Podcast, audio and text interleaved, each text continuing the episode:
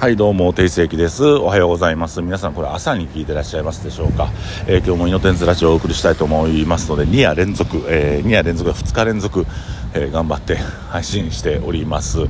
えっ、ー、とまあエヴァフェスが終わりまして、エヴァフェスね、終わりまして、えー、まあ、たくさんの方に、あのゲストバイトもやってたんで、たくさんの方に来ていただいて盛り上げれたんじゃないかなと思っておりますけども、えー、ご来場いただいた皆さんありがとうございました。えー、僕自身はですね、こう DJ6 時間とかやるんですけど、あの、割とみんなの反応が毎回違うので楽しいですね。えー、ほんで、なんかこうみんなに喜んでほしいなっていう風な選曲をしているので、あの、僕ら世代で言うとね、安室ちゃんとかね、TRF とか、えスピードとかね、えー、なんでしたっけ、あの、沖縄、なんとかスクールねあの辺りとかダバンプとかかけたら盛り上がるんですけども。でもちょっとあのや別に来てるメインの年齢層というのが30代30代前後なんでね、えー、その子らに向けたちょっと違う曲ね、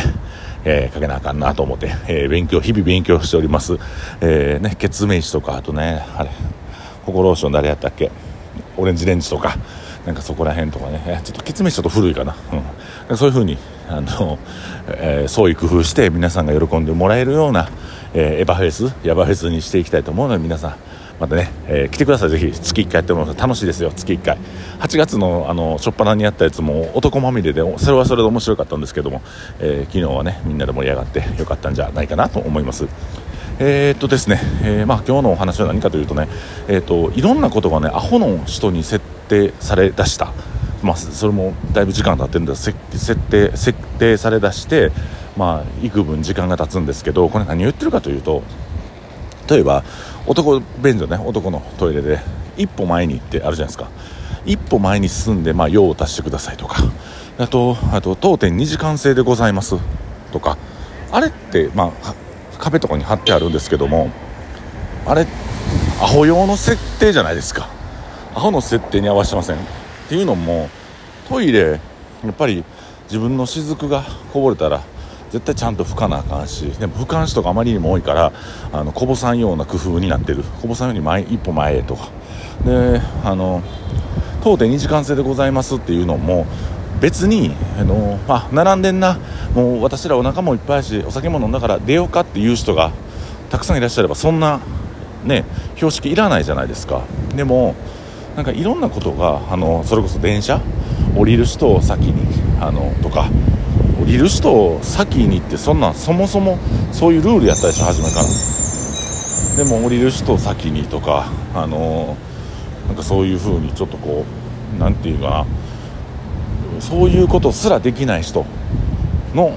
ためのルール設定になっててでそれって全体の少数派やと思うんですけども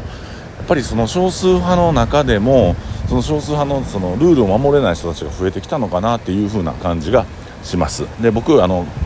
ガーシーチャンネルとかあのほんまに今の時代を表してるなと思うんですけどやっぱり自分自身が抑圧されたりいい環境じゃないとあのああやってなんかね芸能界を成敗してるみたいな感じですけども平たく言ったら人の悪口じゃないですか。人の悪口聞いてて気持ち悪くなれへんような状態の人たちが多くなってきたっていうのがなんか僕そもそもの問題点でで、うん、なんか多様性っていう言葉もあるんですけどシンプルに多様性っていう言葉よりもあの、ね、目の前の人に優しくできたらその多様性っていう言葉すら多分存在しなかったんですけど多様性もその多様性っていう言葉ね、今素晴らしい言葉やみたいな感じで言われてるんですけど僕からするとそのバカな人とかアホの人の設定に合わせた言葉やと思うんですよ。一歩前にお進みくださいとか、はい、降りる人が先です。電車で降りる人が先ですとか、えー、そうですね。2時間制でございます。の中に多様性っていう言葉があってもともとみんなって人情味あふれて人に優しくできるような環境がえー、そもそも人間あったんですけどどんどんどんどんやっぱりあの、まあ、社会経済が疲弊していく中で一個人の感情っていうのがどんどんどんどんま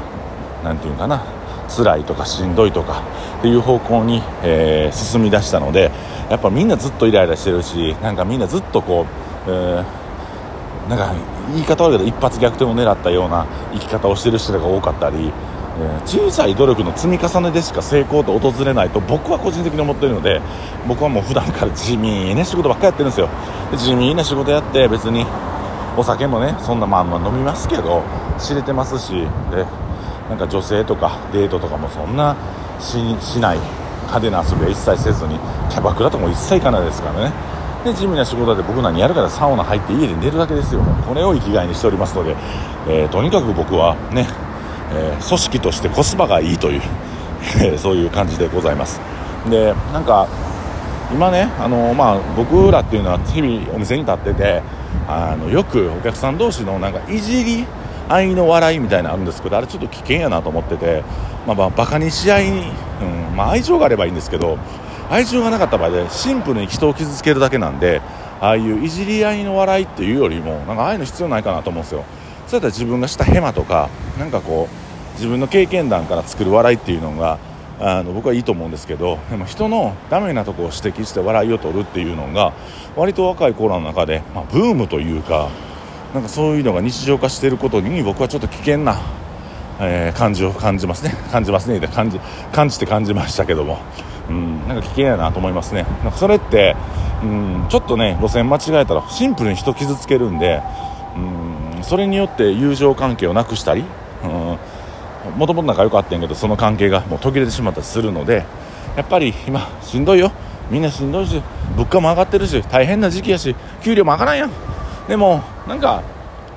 なんか共に笑い合おうじゃないかと。なんかそれが僕がなんか皆さんにね若い子にはちょっとメッセージとして残したいかなと。まあけなして笑いと思うって簡単なんですよ。なんかうん、だってね自分が見ただけで座っててもぼーっとしててもそんな人けなすことなんかできるじゃないですか。ね、まさにその画面上で座って喋って人の文句を言ってるガーシーのようなね。あんなもん劣化した感情になったらダメですよ。やっぱ笑い取っていこうと思ったら自分の経験から基づいたような話題を提供したりとかヘマしたりとかいろんなとこに行ったりとか。えそういう中でみんなが楽しい話題をしていければいいんじゃないかなっていうふうに思います、えー、どんどんどんどん感情の劣化が進むこの世の中ですけども、えー、僕らの周りだけでもねちょっと楽しくみんなで過ごせればいいんじゃないかなと思います。以上定世紀がお送りしました。ありがとうございます。